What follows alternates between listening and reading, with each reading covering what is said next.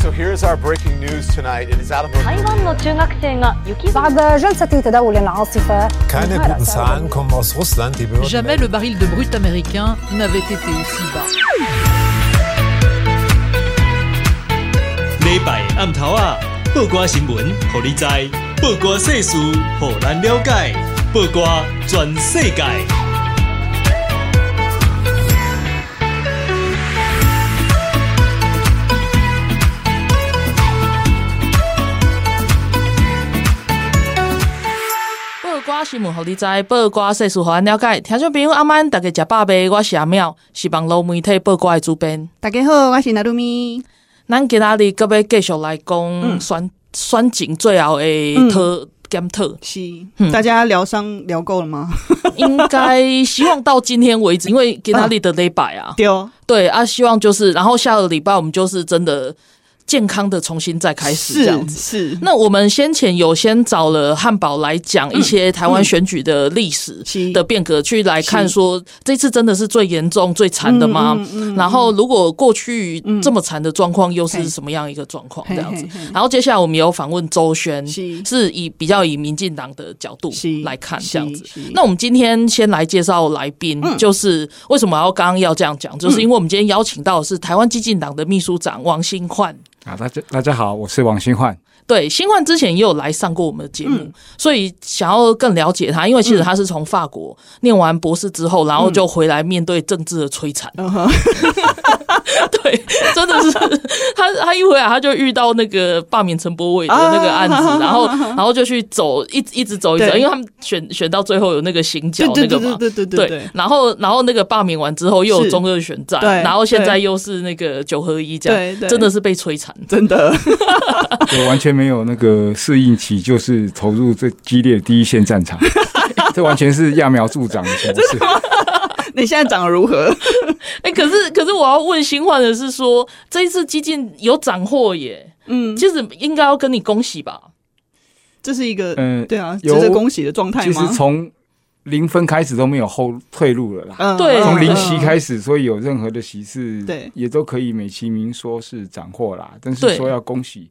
我先不不谈这一次所谓的本土阵营溃败哦，这种啊覆巢之下无完卵哈，先不谈这个，就是光是就激进的这个最后选举结果，嗯我觉得也很惭愧，能够接受所谓的嗯不错或是恭喜了，嗯，其实是是是遗憾的，遗憾的，OK，嗯，那。就其实就是整个大环境或者是绿营的状况，我们留待后面再来检讨。那我先我先来谈的是说，其实激进就是这几年很辛苦诶、欸，因为他们从大家比较认识他们应该是二零一四，虽然我认识大家是在这之前的啦、uh. 啊，不过就是从二零一四开始有选战，就太阳花那一年嘛，uh. 然后一直战战战。那我们曾经有所斩获，uh. 但是也曾经失败过。Uh. 然后到现在，我我觉得还是应该要给这些年轻人一个鼓励，嗯。对，嗯，好，那我就是对，呃，这不只是那个李宗霖跟那个张博洋的胜选了，我觉得是整个团队，整个团队包括这些年轻的这些幕僚、这些政治工作者、这些没有名字、没有在媒体露出的整个团队，他们呃呃，其实也是站了那么多年，而且是。嗯前仆后继哈，不断的是有这个接力，嗯，所以这不只是现在这个团队的成果，其实也是台湾基金从二一二零一四年组建到现在，整个这个团队接力的结果。嗯，真的，真的，说初步啊，我们初步在这个地方议会，终于第一次拥有席次了。是是是是，我觉得我觉得这个真的是蛮辛苦的。对啊，而且我自己也是大概从二零一四开始。就是其实也是因为阿妙的关系，因为我跟阿妙很早很早就认识然后因为阿妙的关系，然后就知道有当初是激进侧翼这个名称，然后还那时候还没阻挡，嗯嗯，对啊，然后我也是从那个时候就开始认识激进，然后像我的话，我就是因为我自己本身的那个政治立场，我其实是站在那个统独光谱的比较极端的位置，比较左，对对，就是比较独独，对比较独的位置，嗯、我的我的光谱其实是比较靠边边，所以对我来说，反而比如说因为。民进党他们是执政党嘛，所以他们会必须要就是顾到比较多的人，然后要对有比较多妥协，嗯、然后反而对我来说啦，对我来说反而不够激进，嗯、所谓的激进，对啊。然后我一看到激进的那个就是理念啊，我就非常非常的欣赏，嗯、然后我就从此就我我觉得激进是比较符合我理念的政党啦。是。对，这个也是激进一开始成立，然后以及到现在这么多年的选战，想要怎么讲，就是呃推广给大家，让让呃或者是说你们锁定的选民吧。锁定的民众、嗯、是啊，其实那个呃，像本土的这个第一大党民进党，他要负担这个稳定执政的这个任务，是就是本土派必须执政，所以他势必比较是要中间保守的路线。对，然后那个比较属于那个激进，比较这个哈迪嘎了的，嗯哼，啊，不论是一些社会议题或者是统独议题上面哈，就是比较激烈，比较啊，比较基本。不要讲基本下一派，比较基本又进步的这样子的一个，其实也也可以是说透过 NGO 社会倡议，但是势必在今天这个我们台湾现在的体制，还是必须有人入政啊，进入议会进入体制，在这一方面也必须要有这个光谱的集结，啊，要有这样子民意的反应。所以当时二零一四年的时候，台湾基进就决定要入政，我们必须要在议会路线也有斩获，然后跟所谓的这个 NGO 这个社运路线必须是一个分进合击的。嗯，对。其实这一次选完哦，我有打电话给易奇，就是党主席陈易奇啊，然后我其实是想要跟他。鼓励一下，然后恭喜一下，嗯、但是我知道他应该不会太开心。然后果不其然，他真的很难过。他他难过的是整个 整个就是这个局势这样子，哦、对对，对，其实是往后退的嘛。对啊。然后虽然就是说啊，里面有就是这个小党可以存活下来，我觉得很好。嗯、对啊，但是但是最大方向来说，其实台湾会更辛苦。那国际媒体是怎么看台湾的？嗯、这几天其实包括也写了很多国际新闻，嗯、然后也把这个讯息传达给在台湾的人。对就是国际媒体是怎么看台湾的？嗯、那其实真的是不容乐观呢。呃，对啊，其实嗯、呃，对于这个本土的大局，当然这次就是没有寒流的寒流了，在没有像二二零一八年那么明显的寒流集结的状况下，嗯，然后我们却遭遇了在至少在县市长这个层面是比本土派比二零一八还要严重的这个溃败嘛？对，嗯，嗯，那是这样子，那。我想说，关于这个整个台湾大局，可以可能后面再谈嘛。那我以这个秘书长身份，我是先谈一谈小我的部分哈，就关于这个台湾激进这一次这这样子的选举。嗯，本来我在这个至少在半年前，甚至三个月前，我的评估啊，因为透过民调，然后透过现实的呃每一个选区的反馈，嗯嗯，我我已经是一个比较保守的一个预估，就希望能够啊能够有。提名二十四席能够有六席的斩获，哇，啊，是希望这样子，对对。但是呢，也是一个比较私底下讲的，因为也不好公开说希望有六席，因为我们提名二十四席嘛。对啊，对。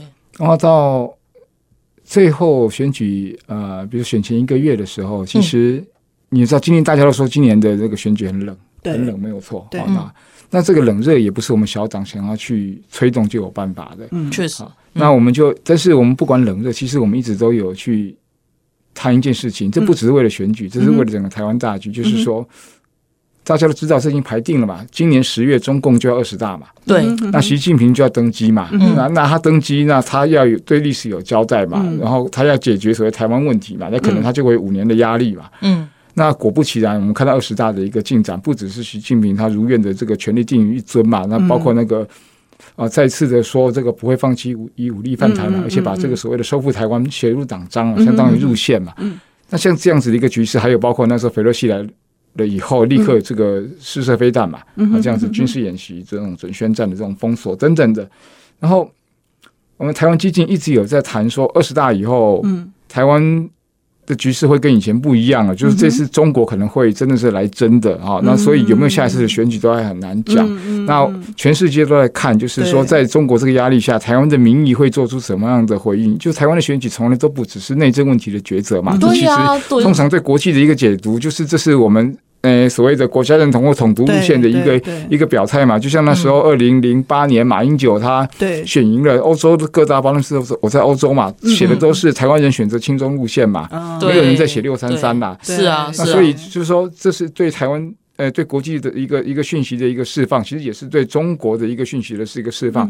那我们一直都很焦急这样的事情，就是台湾如何，我们对内要做凝结，然后要有。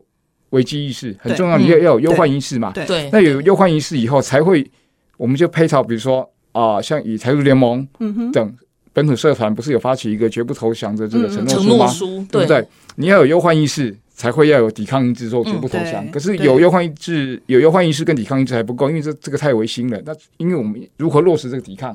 所以就像黑熊学院他谈的，在地方选举，我们可以去倡议就是民兵嘛，那个民民防嘛，民防民防系统嘛，民防系统嘛。所以这样子是有有忧患意识，有抵抗意志，然后有备战决心，这样子才是一个地方选举要因应这个，不论是这个中国的压力，或是说对国际表态，或是说我们对内要团结。应该整体这样一个三角形的这个三位一体的一个、嗯、一个配套。嗯嗯。那我们一直在呼吁这个，然后 NGO、嗯、那本土社团也在呼吁，也在倡议、嗯。但是我们发现，像这个东西，我们不是说十月才开始讲，我们台至少台湾基金从八月就开始讲。嗯嗯。不投降承诺书的发动是九月就有，嗯、那个民团更不用讲哦，黑熊学院那个很早就有这个计划。对。那可是发现这些。最严重的关系到台湾生死存亡的问题，嗯嗯、因为你台湾没了，民主制度也没了，嗯、选举也就没了嘛。嗯、这关系到台湾生死存亡的问题，竟然在我们的民主选举没有办法成为讨论的焦点。照理来讲，一个民主制度的设计，在选举的时候，嗯、应该是要把重大的公共议题要付诸讨论，然后人民等于是透过选票，是虽然是选人，但是也是等于是说对这些路线去做一个抉择。但是这些重要的公共议题，在我们的这次选举完全是失声的。所以我们说这次选举很冷。你说冷也冷，可是说热，的确在某些地方热，某某些就是热 热在什么？热在那些花边嘛，论文绯闻嘛，声势血缘嘛，那些热，可是这完这没有公共性啊，没错。所以我所以这选举你说说冷嘛，好像又热了一些奇怪的东西。对，你说热，但是公共议题是完全没有热起来。是，那就是在这样子局面下，我们一直觉得很冷。然后哦，我回到前面讲的那个，所以我本来估计的这个六大概六席这样子，然后在之前的民调是有这个希望的，可是，在选前一个月突然。选情加温了，嗯，哦，两大党的资源动起来了，嗯，其实这个东西也是我们本来就应该有心理准备的。这时候小党一定是在这个时候，你是摇摇欲坠，一定会往下掉。好，所以那时候我们如何撑住最后最后这个阶段，这是我们以前的选举也都是有这样子的考验，所以我们知道会面临这样子。嗯，那最后就是说，我们可能就是只有。两席有撑住，那其他的本来是觉得是评估是有希望的，最后没有撑住了。对，这是比较可惜的点。不过，不过刚刚这一这一段吼，也是可以看得出来，就是说，其实。一般我们在想选举的时候，我觉得激进让我觉得最特别的点在于说，不管是义齐啊，或者是像新换，就是他们想的其实不只是选举。对对对，就是你你会很压抑的人会很多人就说啊，地方选举就是在讲内政啦，嗯，他们没有在讲。其实台湾在现在的状况下，没有什么时候是只可以讲内政的。嗯，我们都可以知道，就是他的外交，全世界都在看，大家都在都在盯着看。然后还有就是中国，他也在看这一次的选举。的结果是怎么样啊？有没有有没有效啊？他的这些代理人啊，对台湾的社会的影响有没有发挥出来啊？对，等等的。然后我发觉，其实他们很常讲这个的时候，嗯，就是就是我我还是必须就是这里借用一点时间，嗯、然后我想要帮一起讲一点话，嗯、就是说，其实外面常常有人我们可以听到就是批评他，嗯，就是说啊，他很独裁啊，然后他都占着这个位置啊，然后怎么样？嗯、但是其实他是。就是小党的情势一直都不容乐观，然后他也不是说有很多的钱，所以他必须要自己一个人很独立，就是从很早甚至去年开始就开始募款嘛，对对，然后让大家去用。当然，这些候选人自己也可以带很多的的那个政治现金进来，但是问题是这些相比其实是很不够的，因为因为二十四席嘛，总是会有一些就是就是比较没有。就是大家不认识的人，嗯嗯、那那这时候就很需要政党的澳元，对，所以这个东西其实从来就不是说他一个人就是很独裁，然后什么事情都他在管，嗯、什么事情都那个，嗯、我觉得这样讲太太浅了，而且也太就是就是不了解，所以会会讲这个话讲，对，因为事实上我会发觉说，你会发觉说，如果跟一起聊天，或者是跟新换聊天，嗯。嗯、你会发觉他们没聊两句哦，就开始讲这国仇家恨，然后然后这。国防啊，然后这些中国的政治或者什么，因为这真的是他们心心念念，是是，对对台湾来说很重要的东西。对，然后然后我觉得很遗憾的是，这一次就是在选举里面，这些东西其实某种程度是被降温的。没错，对，那那这个原因我们后面可以再再继续再深谈这样子。嗯嗯，对对啊，我觉得刚。我我们上一次上一次其实有提到那个抗中保台这一件事情，因为就是其实我们有就比如说我们刚刚新焕讲到那个台独联盟等等的那个民间社团，我们大家有发起这个不投降的承诺书，嗯、然后就是呼吁大家要来签署，然后就是要表态抗中保台这件事情。可是就是。就是有些，我觉得好像有两种声音诶，有一一派人觉得说、嗯、啊，你们就是在那边讲抗中保台，所以才输啦。嗯嗯嗯嗯。然后另外一派的人就是，比如说像我，就会觉得说，哎、欸，好像也没有啊，大家好像没有很在乎这件事情啊。对，就是这个事情这个舆论很妙，对对对啊。然后，然后，其实，在选后的时候，就是会被抬出来当战犯之一，这样的。我觉得这是很不公平的事情。如果大家有好好谈的，结果还是这个结果，对，那我宁愿当战战犯没有关系。但事实上并没有，对，我也觉得并没有哎、欸。对啊，不过我还是就是。提一个一个例子，我刚刚来的时候我就在看那个数据，然后后来我我发觉啊，就光基隆这个地方，其他我没有看，我就是从北这样看下来，嗯，基隆有十七位当初签署那个承诺书，但是十四位上了哦，里面有十四位上，虽然说基隆市长，但后来还是没有，大家就变大家都爱勾勾了嘛，对，勾勾了，对对对，我一堆朋友现在说，哎，那我要迁去基隆，我要我要勾勾了这样，好，这这真的很很很肤浅啦，对。我还是必须。讲，但是不管怎么说，就十七位里面有十四位，这搞不好就是其他有表现比较不好的县市。但是就是，其实我会觉得说签这个东西其实是很重要的。对对啊，这是一个表态啊。对啊，这是一个表态。好，OK，我我们先停在这边，然后我们稍作休息一下，我们待会再回来。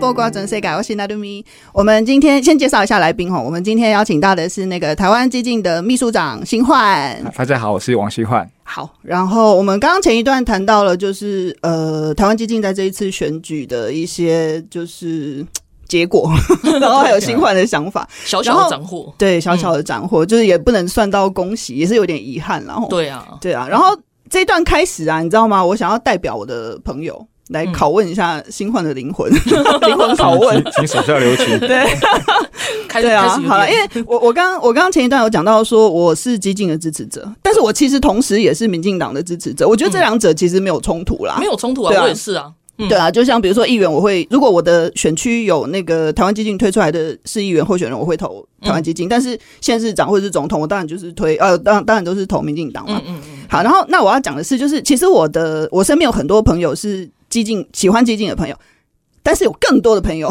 是讨厌激进的朋友，我就直接这样子说。嗯嗯嗯，对啊，有些朋友他们对 激进的一些，比如说内部的制度，有一些就是疑惑，对，有意见 或者是疑惑这样子。然后尤其是网络上大家常在讲一件事情，就是说啊，陈一奇的万年党主席啦，这样子。对 对，好，那我想要借这个机会，就是请新焕，其实就是帮一起说明一下，或者是帮台湾基进说明一下，这到底是怎么一回事？对，这到底是什么状况？呃，首先是要很感谢那个关心台湾基金的朋友啦，就是说呃。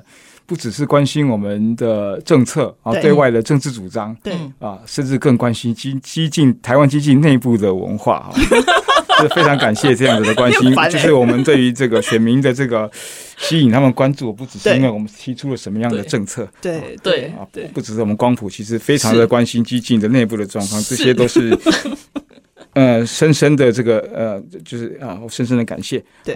那就是说，呃，像刚才那个那个娜娜问的哈，还有刚才前面 Joyce 有有稍微提到，他在选后有打电话问问一起哈。嗯，其实啊，关于这个所谓的万年党主席或党内民主啊，我一直觉得说这是一个挺呃状况外的一个指控啊，因为。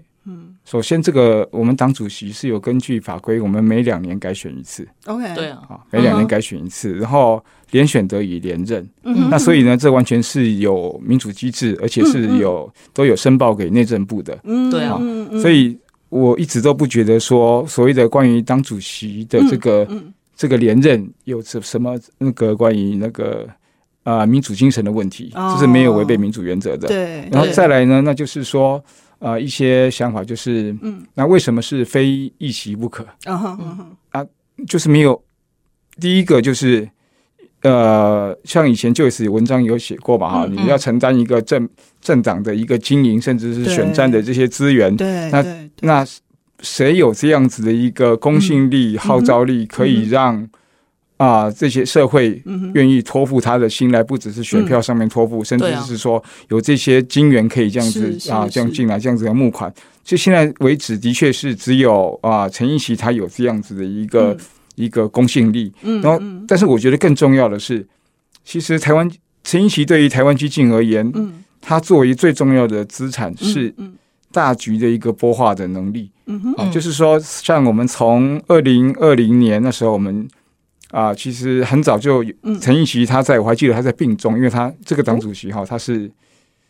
骑着摩托车在高雄穿梭，然后出车祸住院。对啊，对。他在那个住院的时候就在那边读书，在那边看资料，然后那时候他就觉得说，你看出来，川普总统是美国川普总统，他可能在下好大一盘棋，哈，就是说对于中国，他可能要有一些这个这个围堵，要防防止这个中国的这个扩张，先从这个经济方面等等的，然后。很快的就跟这个何成辉有去谈说，我们是不是应该要啊黑熊学院的执行长说，我们是不是应该借进澳洲哈等等哈和加拿大嘛，有那个关于这个境外势防止这个境外势力渗透的相关的法规，所以那时候就擘画了说，那我们要主打这个代理人法，要去。对峙中国渗透的问题是，那其实，在更早一六年参选的时候，他那时候也提过中国百亿嘛，就讲中国对台湾这个渗透，其实很早就有这个远见。然后一二零年的时候，我们是主导这样子的一个一个法案。是，那像今年的选举，其实我们就是我前面讲过嘛，我们从八月开始就一直大声疾呼说，习地警报，今年的选举一定要把抗中议题要摆在最重要的位置。那像这样子的一个大战略的播化，像这样子的眼光。那跟这个执行的这个魄力，我觉得这才是对内对外行塑台湾激进的精神的一个呃最重要的这个资产。那所以呢，不论是说是基于他的募款能量，嗯，好，或是基于他的战略眼光，对，还有基于还有基于他的这个坚定的这个执行这个意志，对，目前为止没有人能够。取代陈奕奇作为台湾激进党主席这样子的一个角色，那我相，所以我相信这个对外大家不要有时候只是看他说，因为很急切，他真的为台湾的大局很急切，所以可能讲话讲个两三句以后，他就无法心平气和了，就很急着。有时候会让人觉得说，你你你你那么急哈，那个会让大家会觉得说，对，可能有一点有一点压压力了哈，压压迫感，但是但是要。去想想他所提出来的，他这些战略眼光，他之前预言的东西、预告的东西，然后他努力的去防堵这个惨事的发生，那这一些他是不是一个，是不是一个正确的判断？这个东西不是先知啊，这个东西就是有知识的能力，用这个呃政治经济的这些分析，对，用逻辑分析，其实是经过这个知识分析的结果而而得出来的。对对，那其实我就是刚刚。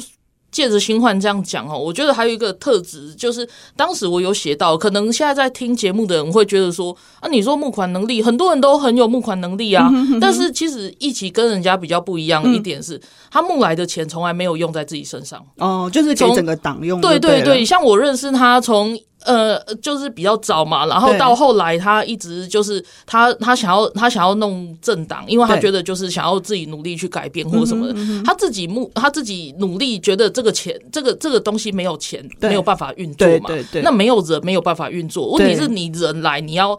就是人家为什么要待在这里？对，要养在这里，就就算是像你，你就想说，如果我要打直棒，我除了现在的队伍以外，我农场要有人啊，对，我必须要培养我自己的明星，我必须要培养我自己的人。那这些你没有钱是都办不到的，所以他就是很努力的去维持这个东西。对，然后他他没有说用在很多人募款，募款之后都用在自己身上，而且觉得理所当然。我也没有觉得这样不行，但是问题是，他就是可以做到这么无私，所以呃。可也许会有人说啊，你们这些喜欢一起的人就把他当神啦。我觉得没有哦，私下其实对他的便利，或者是跟他讲说啊，你卖公咖那的西，大家听不进去，对对对，也不是对，会会我也我也想要讲，我我我想要补充一点，就是我其实，在网络上我讲过好几年了，N 年前就讲讲这件事情，然后也有很多网友附和我，就是因为我刚不是说我有很多。民进党朋友，然后有很多就是有很多朋友，其实是因为我的关系，然后就慢慢知道激进，然后就觉得说，哎，激进的那个想法好像还不错，可以支持一下。是是。然后我每次就是烧我自己的应得值啊，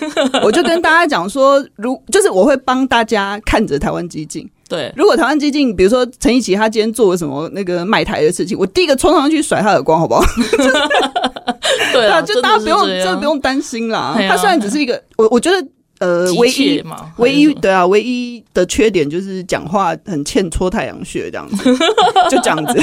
但是他其实就是，比如说刚刚新焕讲的那些，他的一些就是呃眼光啊，然后还有一些规划、擘画这些东西，其实就是我支支持台湾激进的原因哎、欸。对，而且他在这里是有一个诚意的啦，就是我前面讲说这个社会信赖啊。这个不光是说他所提出的东西是有道理的，嗯，就我讲具体一点，因为这样太抽象哈。嗯，就我亲眼看到好几次，就我回来以后，陈奕奇怎么去做政治说服的？哦，比如说我们去说服人参选，对，他不是跟他跟对方说，来挂激进的党籍来选，在这个选区有胜算，不是，嗯哼，他整个先讲台湾的大局，对他都是这样，对，我们。每个人都要对这个共同体有一份责任感，所以基于如此如此，不论是以前的侧翼战略，或是现在要打造本土的第二只脚，从民主转型到民主巩固等等的，所以第二只脚要树立起来等等，就它是一种非常恳切而且又急迫，就是说台湾已经到这个局面了，人人都有责任，你下来选这是一个责任，他是用这种大局去做政治说服，把那些选将。说服到热血沸腾，好，我们冲了，我们为台湾，不是为基进，他是这样做政治说服，不是以功利取向说你来选，我保你选上，对，没有，对，然后那个政治献金也是这样子，是，他是我是看到他是这样子去说服一些，比如说经济那个能力比较优渥的人，一样是从这个这个大局去谈，说这是台湾已经到这个局面了，是，所以我我看到他就是所谓的这个政治说服的这个他的这个能力。是展现在这个不不只是说这个眼光啊，这个、嗯、这个呃知识能力上面，还展现在他百分之百的诚意。嗯、那这这个诚意是没有为自己，完全是为公。嗯，哎、欸，我想要就是我听到新冠讲到这个候选人的事情，我突然想到一个问题，就是那个台湾基金的候选人都是一起去拜托来的吗？还是有没有人是自愿说，哎、欸，我要参加你们，我要来选这样子，有吗？啊，有也有有哈，都各有一些比例。是是是是，像像就是我我还是想要提醒大家，就是说台湾就是所谓的中华民国，它其实是有政党法的，然后它是有一个内政部在的。我我要讲的是说，大家一直觉得啊，你冷当酸你盖当酸 gay 啦，然后怎样怎样，是选真的选假的，就是大家可以去就是就是去考验一下内政部的真伪就对了。哦，对，就是就是你难道觉得内政部是就是？没有没有没有什么作用嘛？其实台湾在政党法在修过之后，嗯、其实是把很多有一些奇怪的政党，其实他们是就是慢慢把他们淘汰掉。哦，就是这个这个法是有修的。然后台湾过去有很多连连就是中配他们自己有一个什么生产党什么的，好像有哎、欸，有啊有啊有，啊有。嗯、对，然后可是事实上他们在从事的都是一些你没有办法在台面上说的事情，对对对，对，也许就是配合统战啊等等这样子。嗯、那。那即使像这些没有在台面上完全没有运作的政党，他们是要被淘汰的，他们是要就是就是必须在这个政党法里面，所以不不只是党主席啦，中执委、中常委什么这些都一样要选，嗯、然后你一样要把这些开会记录、嗯、去呈报给内政部，这些都是很正式的那个东西。对但是我就要说，那为什么永远都还是陈一奇？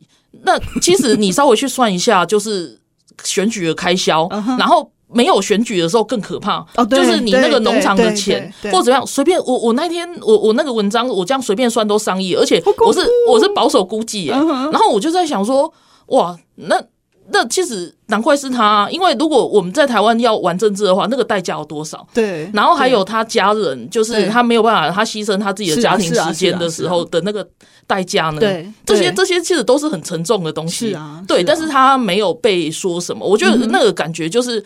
有时候你可能会觉得说啊，你们都只讲他的话。当然啦、啊，今天我觉得高端好，我也只讲高端的话。嗯、那你拿一些没有科学根据的东西去贴，直接直接抹黑在高端，说这个东西是身体食盐水，嗯嗯嗯、那你觉得有道理吗？嗯，我我对对于激进的感情，我就是在旁边看的时候，我比较是这种心情，因为就是嗯，一样是有一些朋友是激黑嘛，对，然后但是也有一些就是完全不认识台湾激进的，也不知道他们在干嘛的，对，就是就是其实都有这样子的朋友，然后跟我看到的台湾激进是截然不同的两个状况，但是我觉得就是。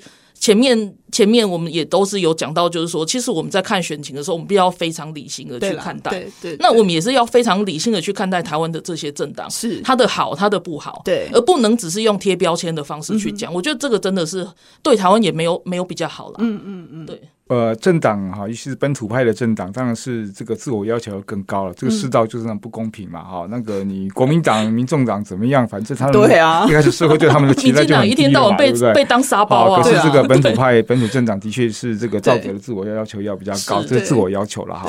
但是，呃，虽然我以秘书长讲这个好像有一点不是那么恰当，可是我还是要讲，这是自我要求。可是，可是选民。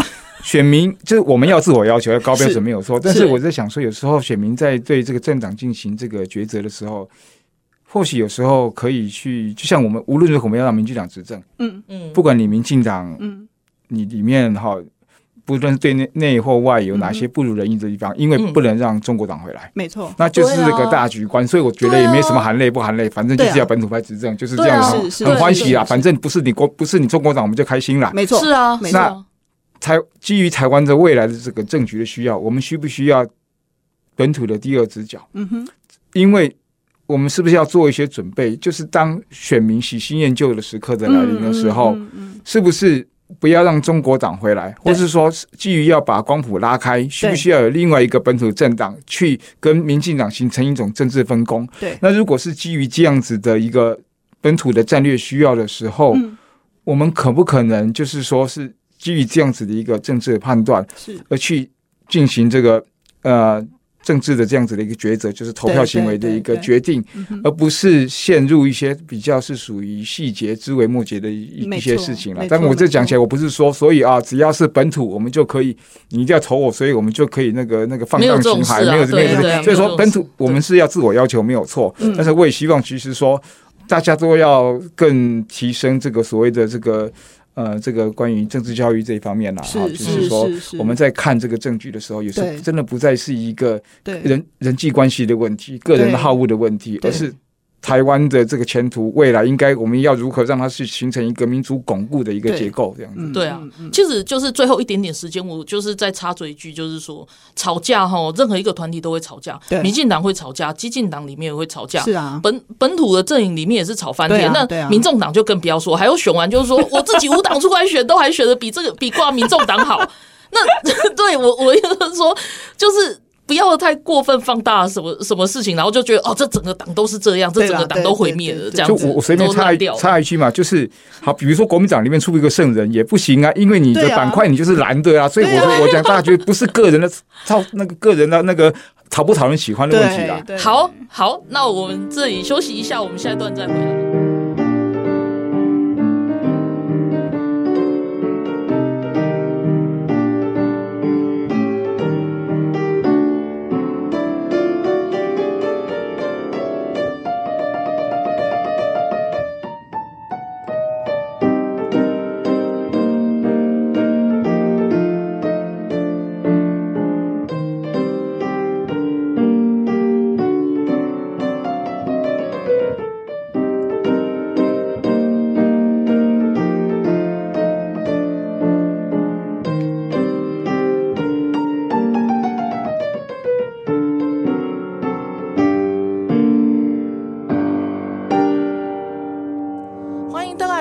全世界，咱今仔日的特别来宾是台湾基进党的秘书长王新焕。那因为王新焕以及客家人，所以我必须要用回回到华语频道来跟他讲。前面两对 前面两段呢、啊，我们有讲到聊到就是这一次选战的东西，我们还是希望就是邀请就是小党，然后来跟我们谈一下这一次绿营的选举为什么会这么的悲剧。对，然后真的是让我们选选之后，虽然基进党小有斩获，我们刚刚前面也有聊嘛，可是可是。就是整个绿营的是萎缩，还是说怎样？就是选的不好，大家不想出来选。总之就是让我们很伤心。那我们也想知道，就是嗯，新焕他是怎么看这一次的选战？对，就是抗中保台就没有人讲吗？还是抗中保台到底出了什么事？还是说整体台湾的社会是怎样？我想说，嗯，选举了不，其实不论大党小党啊，整个环境啊，其实就是在议题设定的这个。竞逐啦，就是谁能够设定议题、嗯、掌握议题的设定，那么就比较是可以可以胜出了。嗯、那对，那至于呃，整个选举的主轴都是那些奇奇怪怪的那些一那些像论文学员啊等等这些设定，到底是怎么形成的？我想说，也可能很难把它爬梳清楚，说谁是因，谁是果，谁是头哈、嗯，这样真的、嗯，反正整个最后的现象就是这样子呈现嘛。对，对那呃，你说抗中保台，其实抗中保台。当然，我们台湾激进当然一开始就在喊这个嘛，那就是我们的政党定位嘛，这，也很清楚。嗯，好，那至于说整个大的环境是不是抗中保台这一题，在什么时候成为选举的讨论的主轴，其实相对是晚了一些。嗯，对，是晚了一些。那那为什么会会晚？那这个我想说，我就大家去可能就各自解读吧。是，好，那也有也有可能就是说，因为。中国中共二十大以后，这个议题也才民众也才会比较有感受，所以那个时候也才也是已经啊，整个社会可以可以热起来。要么单方面要政党去推动，或许也不是那么容易啦。这是我比较体贴的说法啊，比较体贴的讲法。那那关于呢，我回到自己台湾激进啊，就前面讲讲到说这个选举议题的设定，那我们其实整个参政也是为了是是。啊、呃，为了希望能够让台湾成为一个那个独立的国家嘛，嗯、那至少基本上不要被中国并吞嘛，是对，是用这样子的一个关怀来参与政治的。对，那所以呢，我们在这个选举议题的设定。我们一直都是会定位说，我们要去谈这个台湾这个国族的这个生死存亡的危机啊，不论是对外面的这个中华人民共和国，那有时候也会对内我们检讨一下中华民国的问题嘛。那这个选举议题的设定，我们一直在这边去去谈，所以我们看看我给大家做一个快速的简短的回顾。像八月的时候，我们就开始在。谈袭击警报在敲这个敲警钟了，嗯，对。然后呢，接着呢，呃，九月开始我们办了一系列的讲座，北中南都有办讲座，就是要谈说二十大以后的一个变局。嗯，然后再来呢，加温到十月一号的时候，我们就。在中国的国庆啊，我们就出海去烧这个五星旗嘛。对对。哦，所以所以在前面还有这样，还有斐洛西来的时候，我们就去。哦，对对对，都有。然后斐洛西来了以后，后来中国不是夏立那夏立言，国民党夏立言不是去中国吗？所以我们也去机场去呛嘛。对。然后再来，他们回来以后，那个选举要登记，我们也遍地开花嘛，去问他们国民党的这个县市长的候选人，对于夏立言这个这个投敌的行为哈，通敌的行为有什么看法嘛？对。所以我们就是不断的是要让社会去关注到这个事情嘛。好，那话讲回来，就是说十月一号我们。出海烧旗，然后再来是，呃，到那个他们二十大结束以后的隔天二十三号，我们在台北办游行。嗯。那反正我们就是不断的做这一方面的倡议，希望选举整个社会能够去讨论这个议题。嗯。但是很遗憾啊，这样子的一个议题的推动一直是被压制的，其实是出不来的。嗯。对，其实我们是推得很累，推得很累。我们甚至那时候在高雄，因为有那个前辈实在是觉得说这个很危机很重要，所以。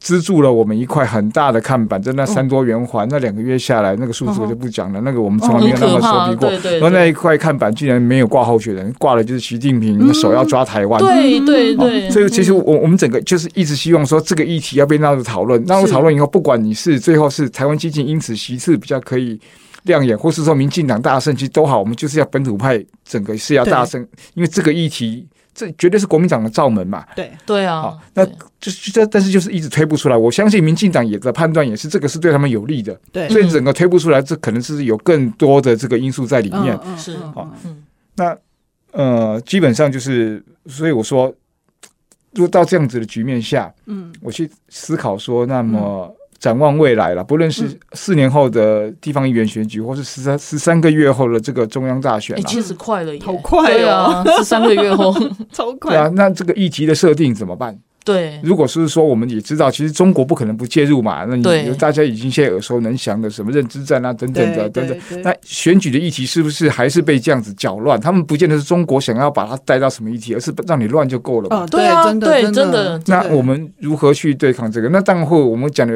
有各种，包括是你你去防堵啦，你去去抓漏的这些种种的这个是由中央政府哈这样子去制定的法规工程以外。那我现在是想说，先拉回一个比较小局面的，比如说以这个地方议员的选举，嗯哼，嗯，那经过这一次，我们就看到，嗯，大量的其实这个选举的能见度。嗯哼，曝光甚至议题的设定是被金金钱所掌握的嘛？哦，金钱嘛，有钱的人就选的是这样子。这他这个也没有也没有违规，因为他的确他就是花钱花资源，然后就有了能见度，然后就有了这议题的主导性等等的。那所以我们就一直会向往，像我从欧洲回来的嘛，那我们都知道什么是公办选举，像日本是公办选举嘛，嗯、那在每个国家的公办选举内容不一样，但有一个基本精神就是说，嗯、希望那个金钱介入选举的这个比例能够。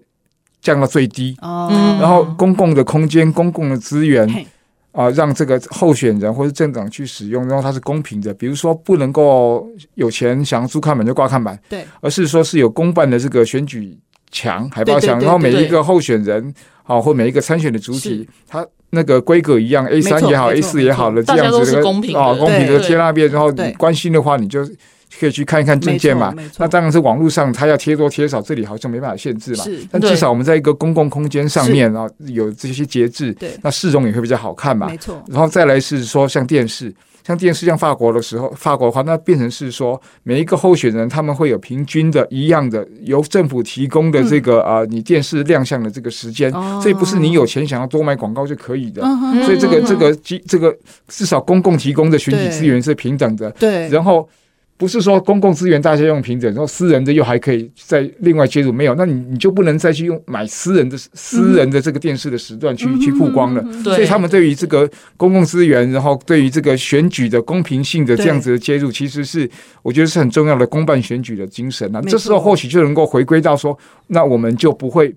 被这些选举的那些无关紧要的花边的去主导了选战议题，而大家就会去看政见、看政策、看内容，因为你总不会用一个一分钟的这个呃这个电视的这个这个公办选举的这样子的一个时间，嗯，去谈花边吧？对啊，应该不会浪费，就对了。可是其实我觉得。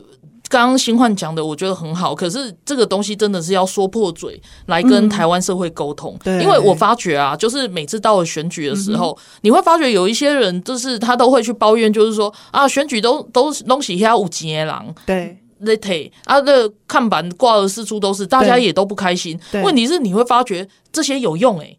你钱撒下去，虽然不光彩，或者是说虽然没有那么理直气壮，但是有用啊，票开得出来啊。甚至我我就不说，现在其实都还是有买票的情势存在。对，就是就是你会发觉说。但是他们那个手法可能更细致或者怎么样，你没有办法去抓到。但是你跟我说没有，我也是不要相信，真的啊。对，然后所以，所以我就是会觉得说，这个东西就是必须要选字的改变。我觉得刚刚新华要讲的这个东西其实很重要，我们也都觉得很好。问题是为什么没办法改变？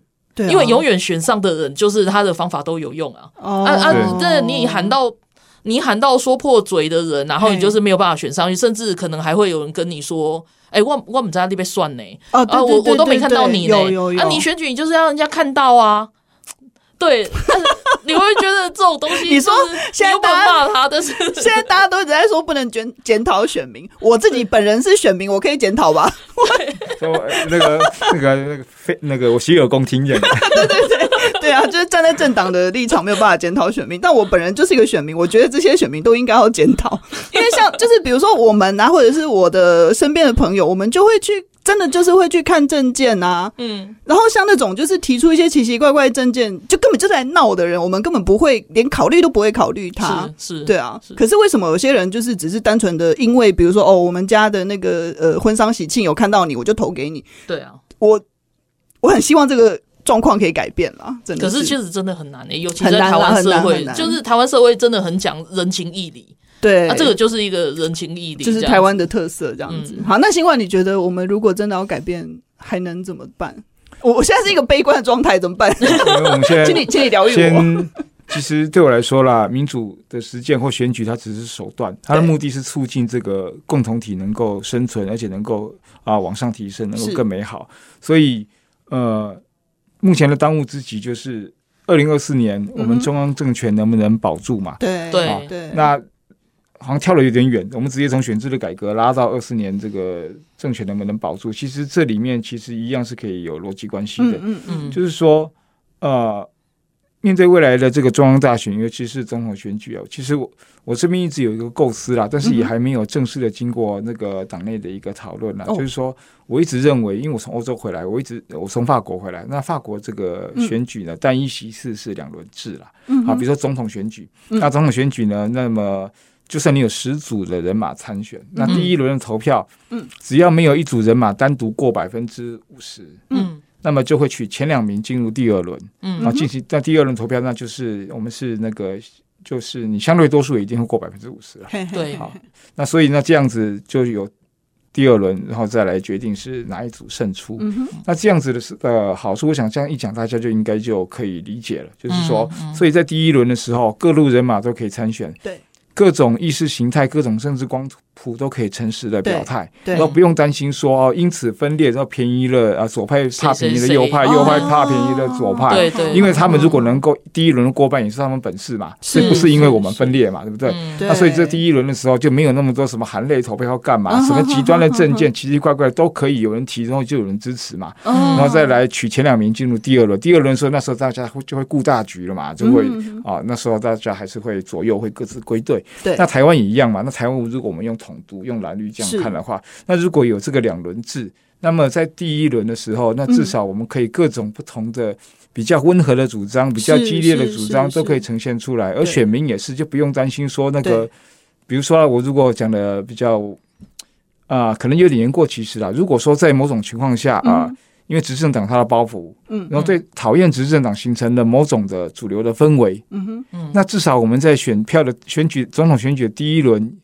可以有一个民怨的出口，对，先让他们抒发、那个，有抒发抒发以后，然后反正最后还是民进党进入第二轮嘛，那、哦、大家就在归队，对，而且那第一轮的时候就有一个集结，就是哦，原来比如说有百分之十五的选民是投给绿营的另外一个政党，对对，啊，那民进党拿了百分之三十，另外一个那本土这边拿了百分之十五等等的，然后你国民党也没过半，然后要要进入第二轮，对，那大家就会看到说，哦，有这百分之十五其实是对。民进党不是那么满意哦，对。那这时候，民进党在第二轮进入第二轮的时候，是不是要稍微做一些修正？对，我说如好如何接纳这个这个第一轮这百分之十五的这个声音？所以这是一种修复，然后又可以顾到这个大局。对。所以我一直觉得说，其实台湾应该要去修法，去推动这个单一席次，尤其是总统选举的这个两轮制。就是第一，它的好处是第一个，它可以啊各各种政治光谱可以如实的表态。嗯哼。所以以后再也不会完全是这种感觉说，啊，这个基本教育派这种极独派一定只有几派，一定很少。我们从来没有一次真正做过这个选票的集结，因为大家每一次都是含泪投票，所以到底这样的比例有多少，没有一次透过选举来呈现。我想说，必须要还一个公道。嗯然后，那第二就是我刚讲的，不会因此坏了大局，因为有第二轮，但第二轮大家会进行一个集结。对，那第三。赢的人不会那么的傲慢，不会全拿，他会知道有这一部分人还是不满意。那么他为了要能够让这一部分的人接受他的说服，把票投过来，那么他势必要在态度、在政策上面必须要有一些调整。所以我想说，这个两轮制，不论是基于保障本土的大局，或是基于这个民主的精神，它都是我我觉得是台湾社会可以去思考，是不是要朝这方面去推动。嗯，刚刚新焕提出一个很有趣的点，因为也让我想到，就是我们今年在年初的时候，其实。只做了法国总统特辑，做了两集，嗯、然后，然后法国完全就是像那个那个新焕在讲的那个状况。嗯、他们在第一轮的时候，左派就是很大量的选民是投给左派的那个候是。候选的那个候补生，是。因为他们就是很不满，就是他们的那个总统就是马克宏，是是，对对，他的他的一些一些做法嘛。问题是你进入到了第二轮的时候，那个左右大家就各自归队了，再对他再怎么不满或者是怎么样。当然盖下去，因为就是他们不希望另外右、啊、右派太太极端的的候选人当选嘛。嗯、那这个其实给我们一个很好的想法。对，那为什么会有这个想法？因为这一次这一次的选选战，其实我们可以看到蓝的不但没有减少，嗯、而且如果你加入民众党的话，可能还有在增多的趋势。嗯、那绿营这些为什么会减少？我不觉得它有萎缩，嗯、但是他们就不愿意出来投票。嗯、不管是。浅绿或者是有一些对民进党有怨言的人，没有出来投的人，嗯、那这些出口怎么办？我两轮制至少第一轮他们会愿意出来投的，这就是我的意思。对对对，所以其实不是说哦，激进就想要壮大，就想要怎样怎样，没有，其实是让每一个人都有发抒发他有机会抒发他的想法。而且其实讲难听一点，就算两轮制，激进第一轮也不一定拿到多少票啊。他重点是那就是不是激进的问题，对啊对啊，不是激进的问题。我插个话，我刚说重点是。很不满的人，如果只有一次，他可能不投票。对对对，因为两轮制，他第一轮就会出来投。没错，他既然第一轮出来投了，第二轮他就会要让他最讨厌的人不能当选。对对对，第二轮就出来投票的动力就更大了。没错，对。虽然我我们现在谈这个，其实可能选制没有那么好改变了，但是但是我觉得在检讨检讨这次选战，然后一直到今天算。比较后面的一集嘛，然后最后有这样子的结论，嗯、我觉得蛮好的，就是提出一个很有趣的一个制度。然后对啊，这也是他山之石啊。对啊，我们可以想一下，就是这个这个东西蛮有趣的。好，好。今天谢谢新焕来上我们的节目，然后还跟我们聊了这么多，还让我们拷问。谢谢谢谢大家。大家想问的都问了，然后还提出一个很有趣的想法。对啊，下次欢迎新焕再来接受我们的拷问。好，谢谢。好，谢谢大家收听，拜拜。